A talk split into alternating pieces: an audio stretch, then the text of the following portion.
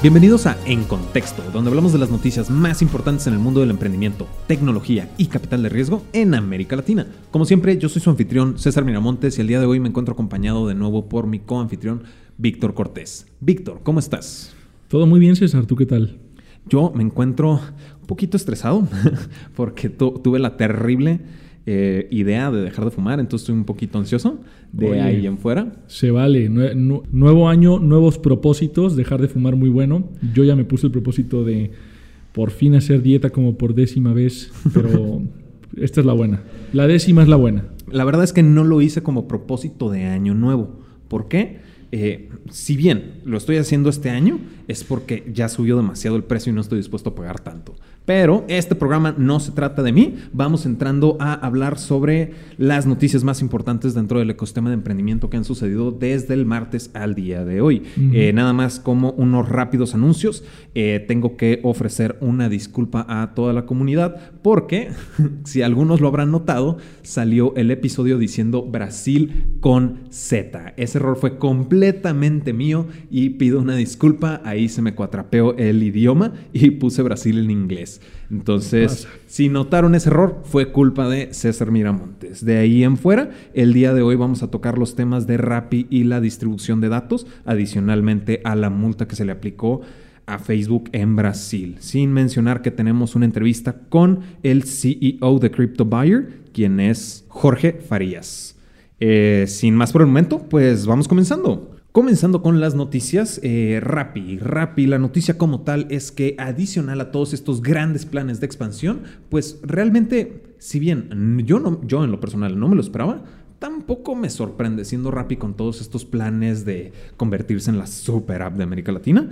Es la cuestión de la proporción de datos o analíticos a las empresas. Obviamente, siendo Rappi una app de distribución de, última, de entregas de última milla, disculpa, con todo esto tiene bastante información geográfica de lo que importa, lo que interesa para las empresas. No sé si me estoy siendo muy claro. Sí, no, la verdad es que yo sí lo veía venir un poco eh, más, porque lo que estamos viendo actualmente es que ya se llegó a una pequeña evolución, una pequeña, muy grande evolución en las actividades inherentes de una startup, de una empresa en general, ¿no? O sea, parece que realmente una empresa podría estar ofreciendo un servicio al usuario, pero realmente existen otras formas de monetizar esa interacción que tiene con el usuario mismo.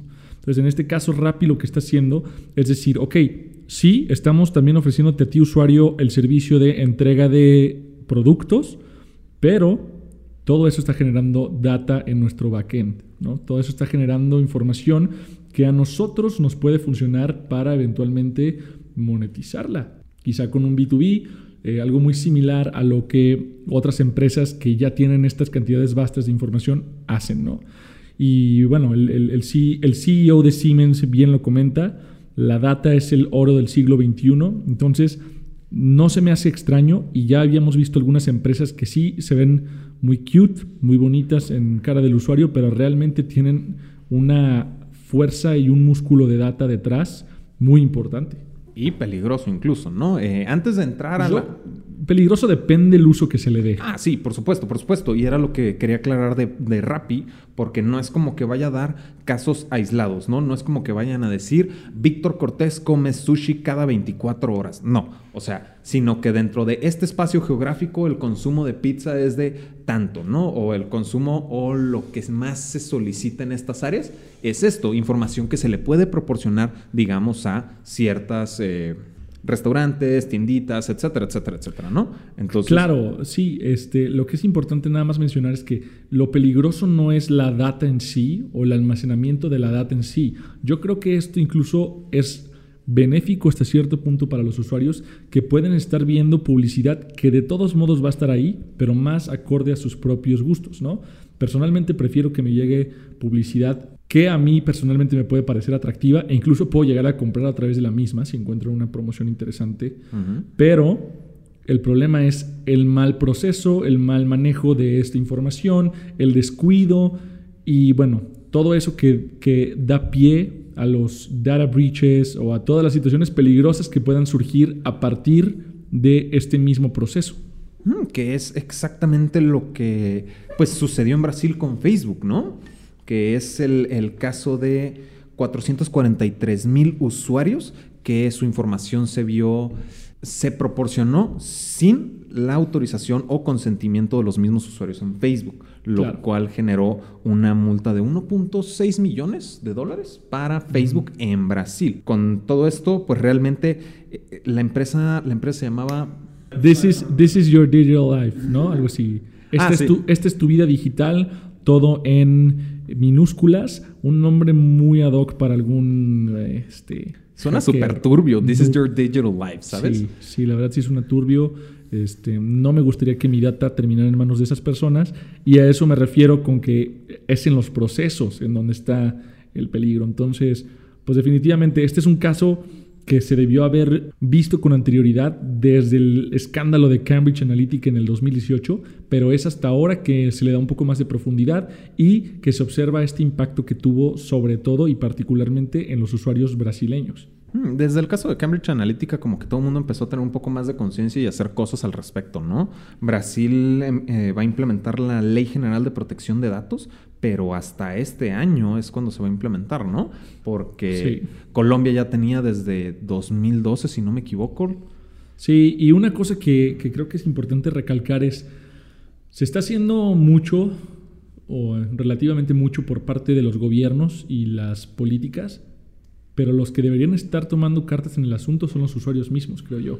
Tienes Realmente los que deberíamos estar eh, viendo por nuestra seguridad cibernética, porque ahora ya es igual, prácticamente igual de importante que nuestra seguridad física, es somos nosotros mismos. Y no es la primera vez que Facebook se ve relacionado en uno de estos escándalos. Entonces, realmente no es algo nuevo eh, las, estas fugas de información, realmente. Entonces, ya tienes toda la razón. Eh, si nos está sucediendo es porque estamos, mm, seguimos dentro de estas plataformas proporcionando la información. Tenemos que estar más conscientes al momento de tomar, de recibir servicios. de ver cómo, de cómo hacemos uso de Internet realmente. Realmente sí, ¿no? Porque, de nuevo, no es la primera vez que sucede con Facebook y ya es como, si te sucede es porque ya hay antecedentes y no hiciste nada al respecto, ¿no? Eh, sin más por el momento en la cuestión de seguridad de la información. Y vamos a la última noticia que es la entrevista que tuve con Jorge Farías, quien es CEO de Crypto Buyer. La noticia como tal de Crypto Buyer es que generaron una alianza con Burger King en Venezuela para que Burger King empiece a recibir transacciones con criptomonedas para poder vender pues el producto de Burger King, ¿no? Que son meramente hamburguesas, papitas, refrescos, etcétera, etcétera. Pero sí es un tema un poco interesante lo que pude platicar con Jorge al respecto de la asimilación de criptomonedas en países con problemas de inflación, ¿no? No nada más Venezuela, porque Crypto Buyer no nada más este no es su primera alianza con alguna empresa grande, también han trabajado, también trabajan con Samsung, también trabajan con los hoteles Marriott, entre otros, pero finalmente eh, interesantes cosas es la aceptación y cómo han trabajado para que puedan generar algún tipo de estabilidad en problemas económicos como países claro. como Venezuela, ¿no? Sí, la verdad es que me interesa mucho ver cómo se desenvuelven este, este tipo de empresas y startups, porque, la, porque el blockchain ya no es nuevo el blockchain y las criptos ya tienen tiempo en el mercado. Eh, entonces quiero ver, ahora que ya es tiempo de que empiece a madurar esta tecnología, cómo se desarrolla y si realmente son sticky, si realmente se pegan y si realmente tienen algún tipo de aplicación real. Acá ya estamos viendo que se está implementando con empresas grandes, ¿no? Eso obviamente es muy positivo, le da un aspecto muy optimista habrá que ver del lado del, usuario, ¿no? Si realmente lo usan para la transaccionabilidad diaria o realmente nada más es un valor o una divisa especulativa, realmente, ¿no? Entonces, eh, ¿qué te parece si escuchamos la entrevista? Ya para concluir. Vale. Pues primero que nada, eh, bienvenido Jorge, Jorge Farías, es un gusto tenerte con nosotros. Este, Jorge, eh, ¿nos puedes platicar qué posición tienes dentro de Crypto Buyer? Por supuesto, César, eh, soy el CEO y fundador de la compañía. Fantástico, así es. Tenemos eh, una gran personalidad dentro del equipo de Crypto Buyer que nos va a platicar un poquito acerca de esta alianza que acabas de lograr, o bueno, acaba de lograr todo el equipo de Crypto Buyer, no creo que haya sido el resultado de solamente una persona, eh, con eh, Burger King para que vayan aceptando transacciones con criptomonedas, ¿correcto? Es así, efectivamente este anuncio acaba de salir hace poco y fue el resultado de un trabajo de meses de negociaciones donde ellos y es lo interesante, fueron los que se acercaron a nosotros para conocer cómo podían entrar a este mundo que está marcando pauta en la región. Hay una realidad palpable en la región, en Latinoamérica, eh, mercados como el de Venezuela y Argentina, donde tienes problemas hiperinflacionarios, donde tienes problemas de reserva de valor con las monedas locales, porque pierden muy rápidamente su valoración. La gente está recurriendo a las criptomonedas como un medio de resguardo y adicionalmente, en situaciones particulares como las de Venezuela, tienes una infraestructura de pagos que está bastante deteriorada, tienes sistemas de comunicación que están eh, bastante eh, afectados y tienes la imposibilidad de hacer pagos tradicionales. O sea, nosotros estamos acostumbrados en México, en Estados Unidos, en Europa, a pagar simplemente con una tarjeta de débito o una tarjeta de crédito. Esto es una situación que en Venezuela es eh, bastante complicada porque una tarjeta de crédito, por ejemplo, al día de hoy por el tema hiperinflacionario puede tener un límite de un dólar y medio, más o menos, es lo que puede tener eh, del límite de consumo una tarjeta de crédito en Venezuela. Entonces, es simplemente inviable hacer pagos con este tipo de mecanismos. Entonces, donde surge Crypto Buyer Pay como una solución alternativa que le permite a los comercios recibir pagos en criptomonedas sin exponerse a la volatilidad y con la facilidad de tener una liquidación en dinero fiat o en la moneda eh, que prefiere el comercio, puede ser dólares, euros, depositados en una cuenta bancaria. De esa manera cerramos la brecha que tiene un comercio a la hora de recibir pagos en cripto sin necesidad de estar explicándole cómo funciona la cripto y poniéndole una barrera muy baja porque no tiene ningún tipo de costo ni ningún costo eh, a nivel de afiliación o mantenimiento para tener este tipo de instrumentos. Ya, ya, ya, ok, perfecto. Y justo ahorita como mencionas, el facilitarle al usuario, eh, pues todo este tipo de tecnologías que de pronto se vuelve medio complicado entender qué tan difícil ha sido que una economía con problemas inflacionarios eh, acepte este tipo de soluciones basadas en tecnología, ¿no? Sí, en Latinoamérica mm, se han presentado casos como estos, esto no es algo exclusivo de Venezuela, en Argentina también con el tema del corralito financiero, el control bancario, que estuvo años y que está volviendo ahorita porque esto es cíclico de toda la región. Esto pasaba antes en Ecuador, eh, está pasando en Argentina, pasa en Venezuela. En Chile, eh, gracias a las últimas protestas, se ha visto un incremento en la transacción de criptomonedas y mucha gente está recurriendo a este sistema de pago porque le permite tener la libertad total y absoluta del manejo de los fondos. No tienes límites mínimos ni máximos, no te pueden bloquear una cuenta de criptomonedas, no te pueden simplemente decir si lo puedes usar o no. Tú tienes la libertad de ser tu propio banco, pero al mismo tiempo tienes la responsabilidad de saber cómo guardar tus fondos de manera segura. Y es donde nosotros, en el trabajo que hemos hecho en CryptoBuyer con nuestro producto CryptoBuyer Pay, eh, hacemos que el comercio no tenga que preocuparse por esa parte. Eliminamos esa capa de fricción. Ya, entonces no, no ha sido complicada esta transición a aceptar las criptomonedas dentro del día a día para las personas, por ejemplo, como lo mencionas, Venezuela, Argentina, ¿no ha sido difícil que acepten su modelo? En principio, para el comercio es más difícil eh, este acercamiento porque están acostumbrados a negocios tradicionales, a sistemas de pago tradicionales y les da un poco de temor, obviamente, porque es algo totalmente nuevo y desconocido. Aunque la tecnología ya tiene 10 años, apenas en, las últimas, eh, eh, en los últimos meses o en los últimos años es donde se ha masificado más, ha tenido casos de uso más reales y la gente va ganando más confianza. Cuando ves bancos globales como JP Morgan, como Goldman Sachs sacando sus propias criptomonedas, cuando ves el tema del licenciamiento en los Estados Unidos y en Europa, ya esto le está transmitiendo un poco más de confianza a, los comercios. Y en cuanto a las personas, que son los usuarios finales, a los cuales nos debemos también, eh, tienes un fenómeno interesantísimo que es que muchas de las remesas que se está realizando en, Latinoamérica este, se hacen con criptomonedas. De hecho, hay un gran exchange mexicano que anunció hace poco que mucho alrededor del 20% de las transacciones que se hacían o que se hacen en remesas en su plataforma son utilizando criptomonedas. Entonces ya te das cuenta de que no es una cosa aislada, de que es una realidad que está sucediendo y que cada vez se está masificando más. Y parte de los procesos que nosotros eh, desarrollamos son justamente en miras a que sea lo más sencillo posible para la base de la población. Ok, ok, perfecto. Muchísimas gracias. Ahora, eh, se hablaba, o bueno, mencionaron que iba se iba a hacer el piloto, regresando un poquito a Burger King, ¿no? Que el piloto se iba a probar el 30 de diciembre. el día de hoy ya es 8 de enero. Eh, ¿Cómo les fue con esta prueba piloto ya con Burger King? Sí, bueno, muy interesante porque el día 1 hubo cinco transacciones. Al día de hoy ya hemos acumulado una gran cantidad de ellas. Eh, al segundo día fueron 10, al tercer día fueron alrededor de 22. Entonces sí hay una definitiva adopción y uso. También a nivel masivo este, se hizo una campaña bastante interesante para que la gente se acercara, para que probara el sistema. Y el punto interesantísimo aquí es que mucha gente, como te comenté anteriormente, está recibiendo remesas desde el extranjero en criptomonedas y entonces en vez de ir a cambiarla por la moneda local que se te devalúa muy rápidamente, la gente prefiere ir y gastarla de una vez. No solamente en Burger King, pues nosotros también trabajamos con empresas como Samsung, trabajamos con la cadena de retail más grande de Venezuela que se llama Traki, que tiene 50 tiendas y 200 empleados por tienda. Eh, entonces, eh, al día de hoy, eh, si bien Burger King es una marca global bastante conocida, esto no es algo nuevo para CryptoBuyer. Ya tenemos cinco años en el mercado y esta es una nueva adición, es uno de los nuevos partners y con el favor de Dios vamos a estar anunciando otros partners que se han acercado luego de este anuncio.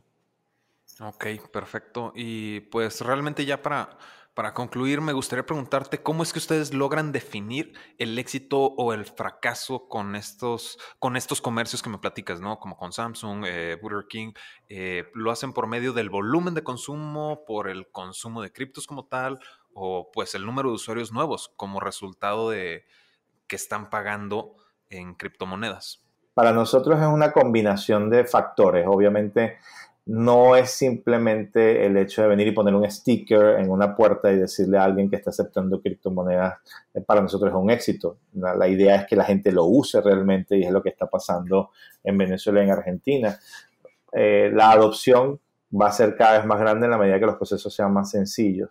Y nosotros estamos viendo transacciones reales constantemente, diariamente, en los más de 400 comercios que están afiliados a nuestra plataforma. Entonces, para nosotros sí, obviamente, el uso diario y constante, más allá del ticket, del volumen o como quien dice, del monto promedio de la transacción, es la cantidad de transacciones que se realiza diariamente y estamos teniendo un incremento de 20% mensual aproximadamente en nuestra plataforma. Uf, ok, fantástico. Ahora, eh, los comercios, por lo menos los que me has platicado, a menos de que se me haya ido alguno, este, la mayoría son análogos, ¿no? Y mucho que buscan, pues, como sabrás, eh, dentro del mundo del emprendimiento, muchas startups buscan expandirse, ¿no? Y por ejemplo, no voltean a, Venezuela en específico por la cuestión inflacionaria. Sin embargo, ¿tú consideras que el poder transaccionar por medio de criptomonedas pueda llegar a eh, resolver este tipo de situaciones?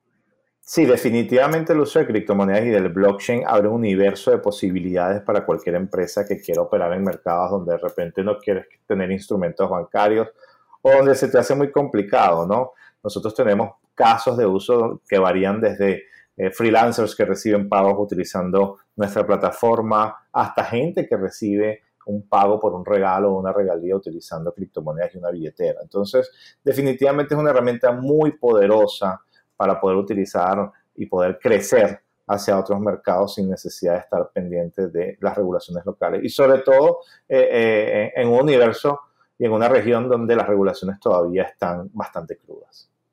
Mm, ok, perfecto. Pues eh, muchísimas gracias, Jorge. Ese sería todo el tiempo que tenemos en este momento. Sin embargo, no sé si haya algo que tú quieras agregar, que consideres que pueda agregar valor a toda esta comunidad de emprendedores e inversionistas de riesgo que nos escuchan. Es importante documentarse, seguir la información en las redes sociales de CryptoBuyer sobre los nuevos anuncios y educarse sobre las criptomonedas. Lo más sencillo para conocerlo es usarlo y te puedes descargar cualquier tipo de billetera de las cientos que hay en las tiendas de, de aplicaciones en línea y empezar a probar, no cuesta nada. Perfecto, ¿no? Eh, la prueba nunca le ha hecho daño a nadie que yo recuerdo, ¿verdad? Entonces, eh, pues te agradezco muchísimo, Jorge. Eh, seguimos en contacto y pues en este momento doy por concluida la entrevista. Que tengas muy buen día, Jorge. Muchas gracias, César. Y bueno, pues a final de cuentas, como escuchas, pues realmente ustedes pueden darse un poquito más la idea de la importancia de empezar a implementar, si es que ustedes lo consideran así, eh, las criptomonedas dentro de los planes de expansión en otro tipo de, negocios, ¿no? Sí, mm, creo que, es, creo que va a ser una, una etapa interesante para las criptos y vamos viendo qué tal madura el mercado con este concepto. Y pues con todo esto realmente estamos terminando con las noticias más importantes en el mundo del emprendimiento, tecnología y capital de riesgo en América Latina. El día de hoy es jueves, entonces nos vemos el próximo martes con más contenido, más noticias, puesto que este año hay muchísimo, muchísimo que nos va a dar para platicar en torno al ecosistema, ¿no? Sí. Como siempre, yo soy César Miramontes. Yo soy Víctor Cortés. Y ahora sí estás en contexto.